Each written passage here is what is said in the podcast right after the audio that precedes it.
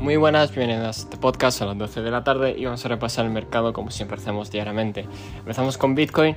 Bueno, Bitcoin seguía ese patrón de rango de caída y principalmente no ha perdido la zona de los 29.000, 29.500 prácticamente, así que muy bien, pero todavía tiene tiempo para caer, ¿vale? Lo suyo sería a lo mejor tener un buen retroceso a la zona de los Difícil de decir, ¿no? Porque puede tener un mini retroceso a la zona de los 29, 28, 500 o, un retroceso más grave a la zona de los 26.000, 26.300 por ahí, que fue el inicio del impulso, ¿vale?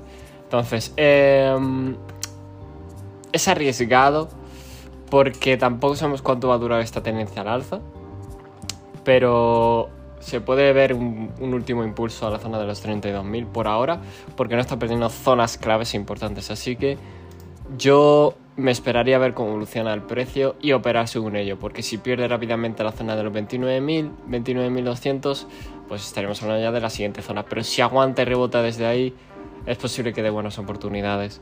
Pasando al resto de las criptos, todas en la mayoría negativo con poco porcentaje y algunas excepciones como Waves 10% pero realmente nada más, eh, no cambió mucho más. Si me voy a los índices, eh, me voy a ver si no encuentro que no lo estoy viendo en Nasdaq, ¿vale? Eh, rechazando, doble top, por ahora sería un doble top bastante bonito.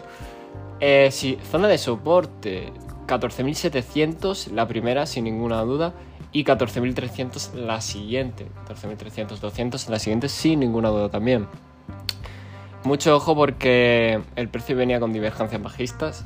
Entonces, vamos a ver dónde, hasta dónde puede retroceder. Quizás las zonas que he comentado es lo más probable. Así que tenedlas vigiladas. Por último, el SP, ¿vale? Em, el SP igual, de la misma manera. Estoy viendo los futuros ahora. Eh, doble top con divergencia bajista. Probablemente llega a la zona de los 4000. A ver que lo vean en este mejor. 4330, ¿vale? Que es la zona anterior de soporte. Y si hablamos de mayores correcciones, estaremos hablando de los 4250 o incluso los 4200, ¿vale? Por último, el oro, que tenemos el oro, pues rebotando como dijimos.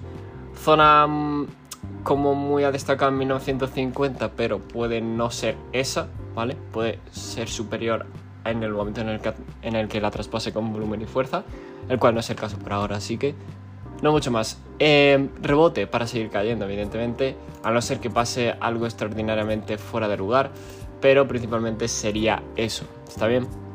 En fin, no me enrollo más, recordad, este podcast no es consejo de inversión ni nada de ello, y nos vemos en el siguiente.